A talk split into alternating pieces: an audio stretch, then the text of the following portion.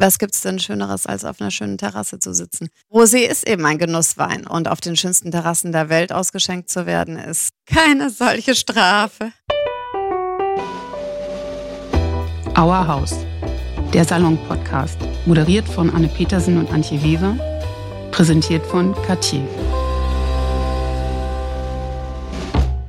Herzlich willkommen zu einer neuen Folge von Our House. Wir haben heute einen Gast aus Frankreich, die deutsche Jeannie Kronk. Hallo liebe Jeannie, du bist ja mittlerweile 13 Jahre zusammen mit deinem Mann in der Provence, beziehungsweise ihr seid 2009 mit damals drei kleinen Kindern im Schlepptau nach Frankreich gezogen und habt euch den Traum von einem eigenen Weingut erfüllt. Dein Mann Steven ist Engländer und ihr habt ja zu der Zeit eigentlich in London gewohnt und konntet kein Wort Französisch. Wie kamt ihr eigentlich auf die Idee, nach Frankreich auszuwandern? Ja, diese Idee, die ist natürlich nicht von heute auf morgen so gekommen, sondern die hat lange in uns gebrodelt. Aber irgendwo hatten wir beide ganz stark im Bauch, dass wir irgendwann nach Frankreich ziehen wollten. Meine Eltern hatten vor vielen Jahren ein Haus an der Côte d'Azur und wir hatten so eine, ich würde mal sagen, einfach so eine verinnerlichte Liebe zu diesem Land. Mein Mann hat ja früher auch im Weinimport gearbeitet und somit kam auch der Bezug zum Wein. Ihr seid nach Frankreich gezogen, aber es ging auch um das Weingut. Wir sind nach Frankreich gezogen, einfach mit einer großen Idee, nämlich eigentlich eine Marke zu gründen und eben Roséweine aus der Provence zu machen. Und das war sozusagen unser, ja, unser Nordstern, möchte ich mal sagen. Und natürlich auch zur gleichen Zeit das Leben der Provence zu genießen und vielleicht so eben ein ganz neues Leben zu erfahren. Die Kinder eben dann, die ja schon zweisprachig mit Deutsch und Englisch aufwuchsen, dann auch noch das Französisch dazu zu bringen und eben wirklich einfach das wirklich französische Leben zu degustieren. Mhm. Die Kinder waren ja damals noch sehr klein. Wie alt waren die? Meine Tochter Josephine, die war acht, mein Sohn Felix war sieben und dann hatte ich noch einen ganz kleinen, George, der war erst 14 Monate. Also das war schon relativ sportlich, da äh, umzuziehen aus unserem ähm, schönen, behüteten Leben im Südwesten von London und dann zu sagen, okay, wir packen unsere sieben Sachen oder unsere 150.000 Sachen und, und mhm. ziehen da in die Provence und fangen da von null an. Das war schon ganz schön, das war schon ganz schön hart. Und wie habt ihr das Weingut gefunden oder seid ihr da, habt ihr da erstmal ein Haus gemietet oder wie habt ihr angefangen? Genau, wir haben erst ein Haus gemietet in, in einem ganz süßen kleinen Ort, der heißt Cotignac. Das ist so ein kleines französisches Village, wie es im Bilderbuch steht, das klemmt so am Berg. Und dort hatten wir einen Freund, der Vorbesitzer von Chateau Miraval, der hat das ja dann an Brad Pitt und Angelina Jolie verkauft und hatte dann, sagen wir mal, so ein bisschen mehr Zeit und hat sich dann uns gewidmet, als wir da diesen kompletten Neuanfang gemacht haben und hat uns geholfen, ein Haus zu finden. Und so sind wir da einfach hingezogen, ohne, sagen wir mal, mit einem losen Plan, aber keinem sehr detaillierten Plan und haben die Kinder am 1. September in die Schule getan. Das war natürlich ein ganz schöner Schock. Mhm. Und dann haben wir nach und nach eben angefangen, an der Geburt unserer Marke zu arbeiten. Mhm. Also ihr konntet wahrscheinlich so leidlich Französisch, also ich würde mal sagen, gar kein Französisch war vielleicht vorhin etwas übertrieben.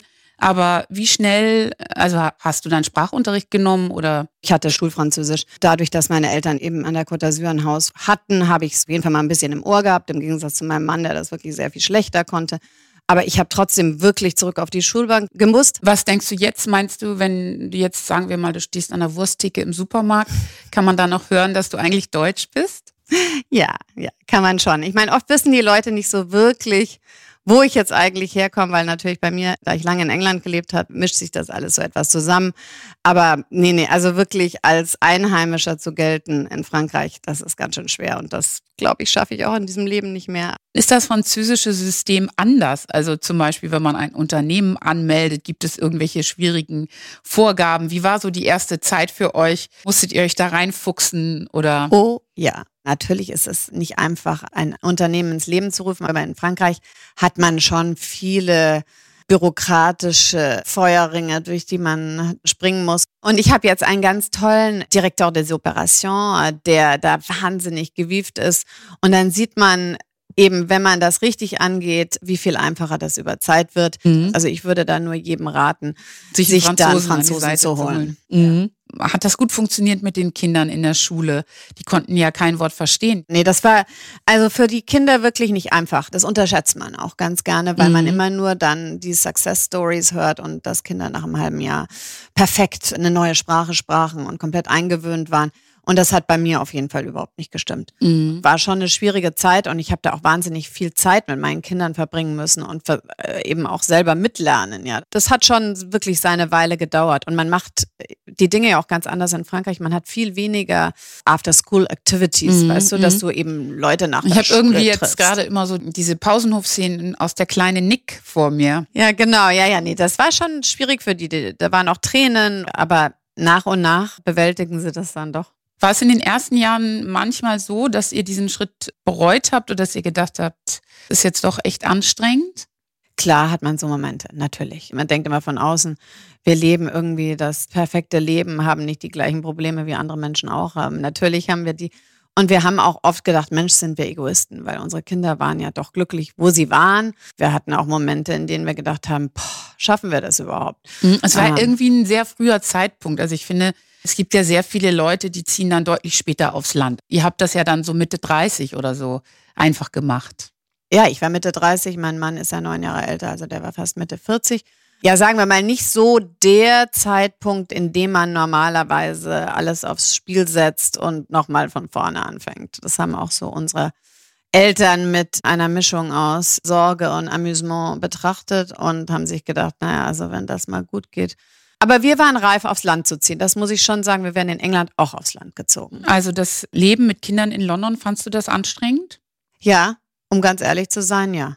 Ich war ehrlich gesagt erleichtert, als wir dann in Cotignac angekommen waren, trotz der Schwierigkeiten auch dort Fuß zu fassen. Das Leben ist doch sehr viel einfacher. Mhm. Da gibt's keine After-School-Clubs oder ja, auch diese ganze Competition mit den Schulen. Das war eben alles. Ja, man hatte eine Schule, eine und Schule da geht jeder hin. Ja. ja es, war, es war schon irgendwie, also mich hat das als mhm. Person hat mich das extrem erleichtert. Ich fand dieses dauernde Nachdenken, ob man das Richtige für sein Kind tut, mhm.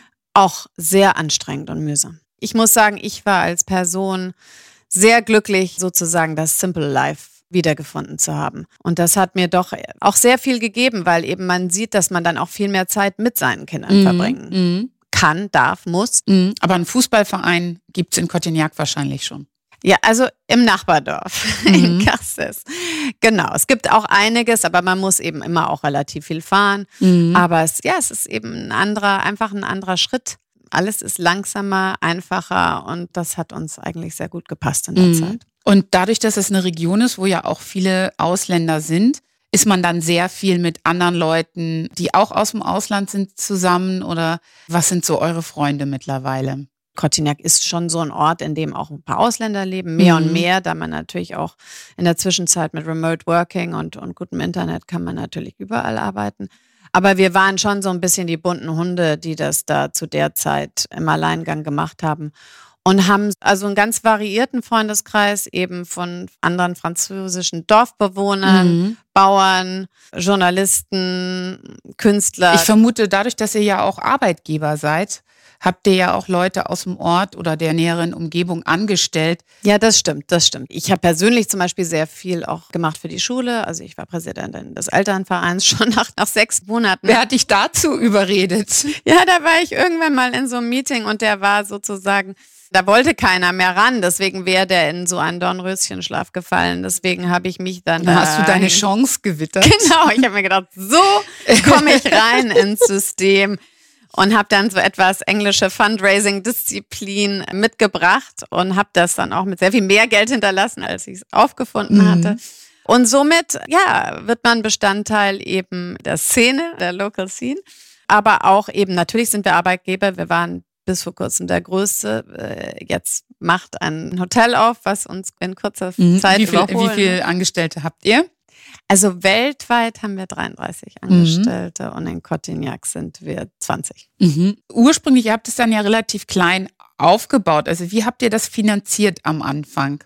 Eigenfinanziert. Eigenfinanziert. Mhm. Wir haben unser Haus verkauft und so haben wir das durch unsere Ersparnisse ab und zu haben meine lieben Eltern uns vom Verhungern Genau, bewahrt. und wahrscheinlich das Netzwerk deines Mannes genutzt. Dadurch hattet ihr ja quasi schon so ein leichtes Vertriebssystem in UK, wenn ich das richtig verstehe. Genau, das stimmt. Das war auch ganz wichtig. Also er hatte eben so ein paar gute, freundliche Kontakte, die mhm. auch gedacht haben, Mensch, denen helfen wir mal ein bisschen. So haben wir es trotzdem ganz, ich würde möchte mal sagen, ganz organisch Wir haben eben immer nur wieder rein investiert, was wir an Profit gemacht haben, haben mhm. selber nie was aus der Firma rausgenommen. Das gilt auch bis heute noch. Und haben dann eben nur eine ganz kleine Investment Round gemacht, um eben dann die Domain mitfinanzieren zu können. Mhm. Mhm. Das heißt, ihr wohnt nicht mehr in dem Haus in dem Dorf? Also wir wohnen immer noch im gleichen Dorf. Ich habe in der Zwischenzeit ein Haus gebaut. Weil das Weingut haben wir dann erst später gefunden. Wir haben ja zuerst eine Weinmarke aufgebaut, mhm. haben als Handelshaus gearbeitet und uns eben um die Assemblage von den schönsten Weinen mhm. der Region gekümmert. Und dann haben wir endlich nach langem Suchen, nachdem wir etwa 40 Betriebe angeschaut haben, haben wir eben endlich einen gefunden, der uns wirklich genau gepasst hat. Und den haben wir dann 2019 erst gekauft. Mhm. Und das ist richtig ein altes Weingut. Da gibt es auch alte Gebäude oder wie muss man sich das vorstellen? Das ist ein ganz wahnsinnig süßer Ort. Das ist nämlich mitten in dem Naturschutzgebiet der Mauren. Da sind eben diese tollen Schirmpinien und dieser rote Stein. Also das ist so ganz eigene Landschaft, erinnert fast schon an Afrika. Also man kommt über so eine ganz, ganz kleine Straße. Das ist eben die alte Straße nach Saint-Tropez. Die ist äh, so eine einspurige Straße.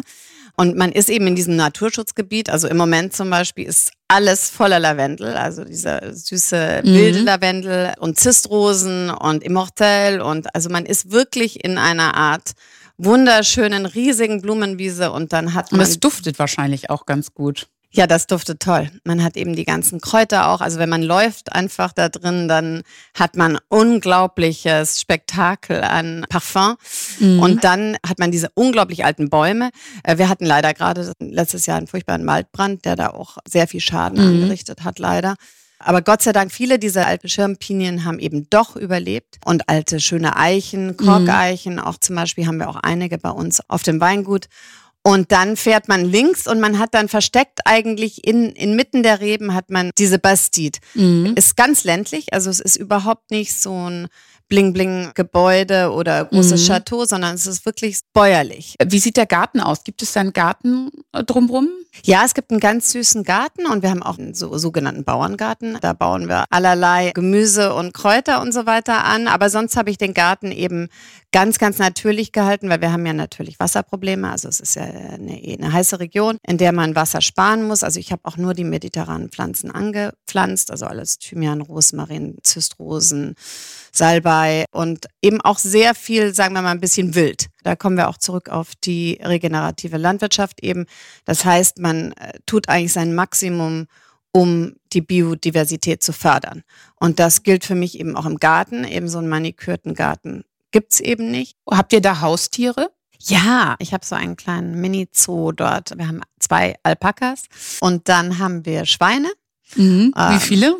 Wir haben sechs im Moment mhm. und dann haben wir Hühner und Enten und eine Zwergziege. Mhm. Und das ist natürlich sehr schön, weil die sind gute Verwerter von allem, was an Küchenabfällen mhm. von uns da mhm. ist. Und ist das auch eine Region für Jagd? Das ist eine Region für Jagd, hauptsächlich für Wildschweinjagd. Mhm. Da muss man auch aufpassen, wenn man am Sonntag durch die Wälder spaziert. Mit Warnweste. Genau, genau. Und als ihr das Weingut gekauft habt, wie waren da die Rebstöcke? War das vorher konventionelle Landwirtschaft gewesen? Genau, das war früher konventionell. Also wir haben dann sofort umgestellt, als wir es gekauft haben, eben auf Bio und regenerativ heißt eben, dass man nicht mehr pflügt, dass man den Boden nicht mehr umdreht. Und das muss man langsam einführen, weil die Reben natürlich erstmal die, äh, das einfache Leben sozusagen gewöhnt sind. Und somit haben wir dann das eben ganz, ganz zart und langsam eingeführt. Jetzt sind wir schon relativ weit nach drei Jahren. Und vielleicht noch mal kurz für unsere Zuhörer: Biolandwirtschaft hattet ihr ja schon länger, aber diese regenerative Landwirtschaft habt ihr euch ja abgeguckt von Mimi Castile. Das ist eine Winzerin aus Oregon. Also das Grundprinzip ist eben, dass man versucht, auf seinem Weinberg eigentlich alles zu finden, was die Pflanze braucht. Und man versucht eben, soweit es geht, den Weinberg als eigenen geschlossenen Zyklus funktionieren zu lassen. Mhm. Und das das funktioniert, abgesehen davon, dass das für die Biodiversität toll ist, dass man im Grunde genommen weniger Arbeit hat und mhm. weniger Geld zahlt. Das weiß ja auch nur jeder, dass Dünger im Moment irre, irre teuer, teuer, ist. Mhm. Und man spart Wasser.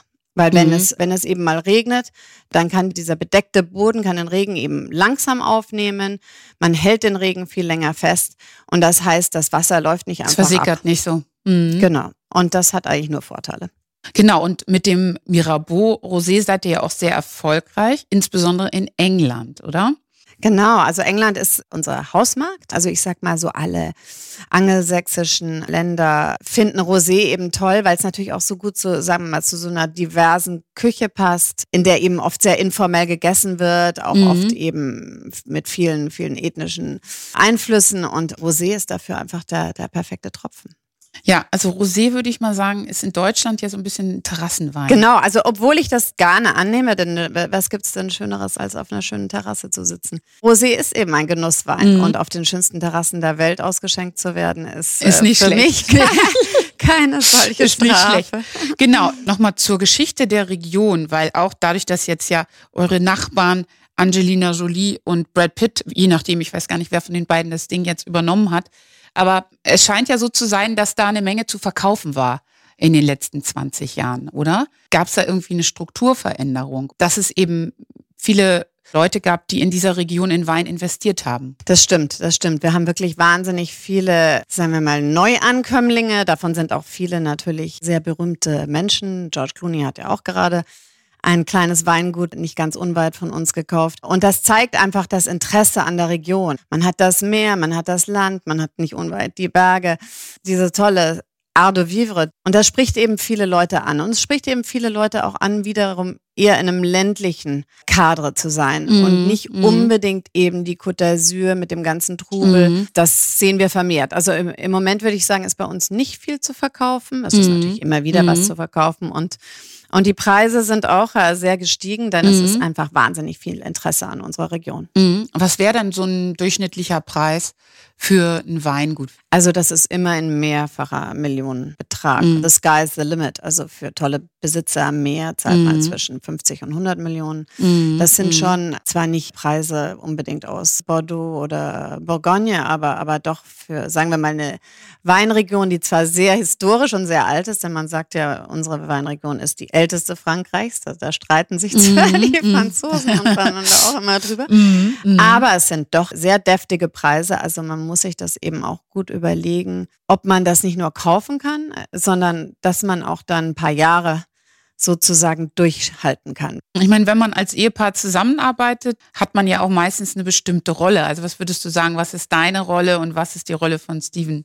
Meine Rolle ist alles, was Steven nicht macht. Also ich mache alles, was äh, Label Design ist, mhm. New Product Development. Ich habe aber auch zum Beispiel die Beziehung mit den Bauern, da ich viel besser Französisch spreche. Mhm. Das ist ganz wichtig, denn in der Provence ist ja mehr Nachfrage als Wein vorhanden. Mhm. Also mhm. insofern man muss man gute Kontakte haben. Muss man haben. gute Kontakte mhm. haben. Und der Name Mirabeau, wo kommt der her? Also Mirabeau ist ja ein sehr äh, berühmter Name, gerade im Süden. Der Graf von Mirabeau war ja Abgeordneter im dritten Stand und war eben ein ganz berühmter Redner auch und war so eine Persönlichkeit. Ja, er war, glaube ich, auch ganz furchtbar noti. Aber wir haben eben wahnsinnig viele, sagen wir mal, Straßen, Denkmäler, Brunnen in unserer Region nach ihm benannt mhm. und das mhm. ist wirklich ein Name, der so den kennt äh, jeder. Den kennt jeder. Mhm. Und es heißt eben wunderbar, wundersam, wunderschön. Das fanden wir eben auch so schön. Das hat mhm. äh, Sehen ja auch Mira ist, äh, ist, ja, ist ja eigentlich Sehen, Schönheit mhm. sehen. Und wir fanden, das passt so wahnsinnig gut auch zur Idee von Rosé, weil man ja ist ja der einzige Wein, den man auch mit den Augen sozusagen mhm. so trinkt. Mhm. Ja. Und so äh, fanden wir das einfach einen tollen Namen und wir haben uns den sichern können zum allgemeinen Erstaunen, weil es mhm. ja doch mhm. so ein historischer Name eben ist. Und ja, und das haben wir da vor zwölf Jahren geschafft und wir lieben ihn. Nochmal zurück zu eurem Leben in der Provence. Das Dorf heißt ja Coutignac. Und wie läuft da so dein äh, Tag ab? Also gibt es da zum Beispiel bestimmte Ecken, in denen du auch einkaufst? Wie muss man sich so das Leben im Ort vorstellen? Ja, das Leben im Ort ist wahnsinnig schön und farbenfroh. Das ist eben auch so ein Ort mit tausend verschiedenfarbigen Häusern. Dann am Dienstag haben wir einen wunderschönen Markt, der auch weit mhm. über die Grenzen Cortignacs bekannt ist. Wenn man früh hingeht, kann man alles wunderbar auch von umliegenden Bauern kaufen. Wir haben zwei wahnsinnig gute Bäcker und dann haben wir eine schöne, natürlich auch eine schöne Epicerie in Frankreich dreht sich ja fast alles ums Essen und, mhm. und sogar kleine Orte haben mhm. eigentlich, was man jemals zum Glücklichsein Was sind braucht. so typische Sachen, die du einkaufen würdest fürs Wochenende? So oh. unkompliziert. Ja, erstmal natürlich Käse, mhm. Schaf, Ziege oft mit so wunderschönen Sachen drauf, Kräutern. Dann würde ich immer äh, alles, was eben Steinfrüchte, kommt ja gerade in die Saison, Pfirsiche, Aprikosen. Mhm. Wir haben wunderschöne Tomaten. Also ich mache immer eigentlich alles, was man einfach so zusammenwürfeln kann, auf den Tisch stellen kann. Wenn unsere Zuhörer jetzt mal in der Gegend wären und die würden einen Stopp in Cotignac machen, äh, gibt es da irgendein Restaurant, was du empfehlen kannst? Oh ja, das kann ich empfehlen. Und zwar wäre das der Jardin Secret, mhm. der Secret Garden. Das hat eben gerade aufgemacht und ist unter der Leitung von einem ganz tollen Koch, der heißt Benoit Witz. Mhm. Der war sehr lange in der rechten Hand von Ducasse. Mhm. Und wir haben das wahnsinnige Glück, dass die gerade in unser Dorf gezogen sind und dort eben dieses Restaurant, was mit so einer Farm-to-Table-Idee. Mhm, klingt eben, ja super. Mhm. Ja, nee, also das ist, das ist ein wahnsinnig toller Neuankömmling. Das werden wir auf jeden Fall in den Show Notes notieren. Und dann die nächste Frage. Könnten unsere Zuhörer theoretisch auch bei euch auf der Domain vorbeischauen?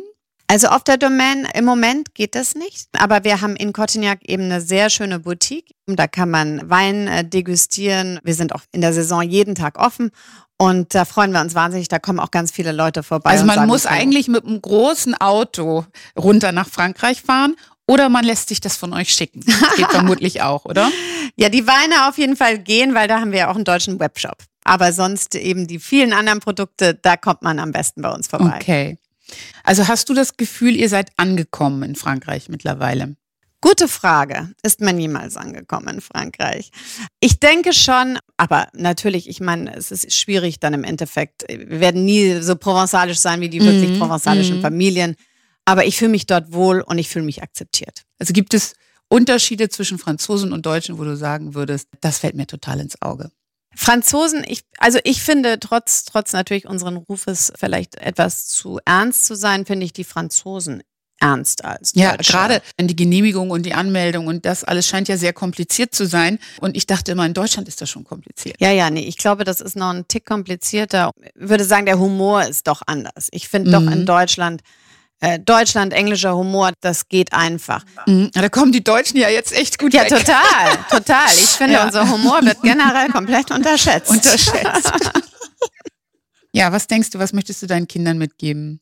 Ich denke, was ich ihnen schon mitgegeben habe, ist widerstandsfähig sein. Wenn man, wenn man früh so einen Moment gehabt hat, so einen Moment der Lehre bestimmt auch und einen Moment, in dem sie sich eben überhaupt nicht mehr geborgen und heimisch gefühlt haben, da mussten sie ja doch durch das heißt doch, dass man dann so eine gewisse Charakterstärke entwickelt. Was denkst du, was bedeutet Mirabu für dich und deine Familie? Ja, das bedeutet irgendwo sich durchsetzen, ganz klar. Sagen wir mal, ich glaube nicht, dass wahnsinnig viele Leute gedacht haben, dass wir das schaffen. Mhm. Nicht ohne Schmerz natürlich, aber ja, wenn man es wirklich angeht und sich wirklich reinhängt, dann kommt eben manchmal auch was dabei raus. Und mhm. manchmal. So. Und so ist es Bei gewesen. euch hat zufällig geklappt. Ja, Gott sei Dank. Das wäre schrecklich gewesen. Sonst. Ja. Also Gini, ich danke dir sehr für das Gespräch. Es hat mir viel Spaß gemacht. Oh, Anne, danke dir. Vielen Dank an unsere Freunde von Cartier, die diesen Podcast möglich gemacht haben und an Malakow Kowalski für die Musik, Sarah Illenberger für die Illustration unseres Logos und Dennis Krüger für den Schnitt. Wenn es Ihnen gefallen hat, abonnieren Sie uns und empfehlen Sie uns weiter. Wir freuen uns schon auf unsere nächsten Gäste und natürlich auf Sie.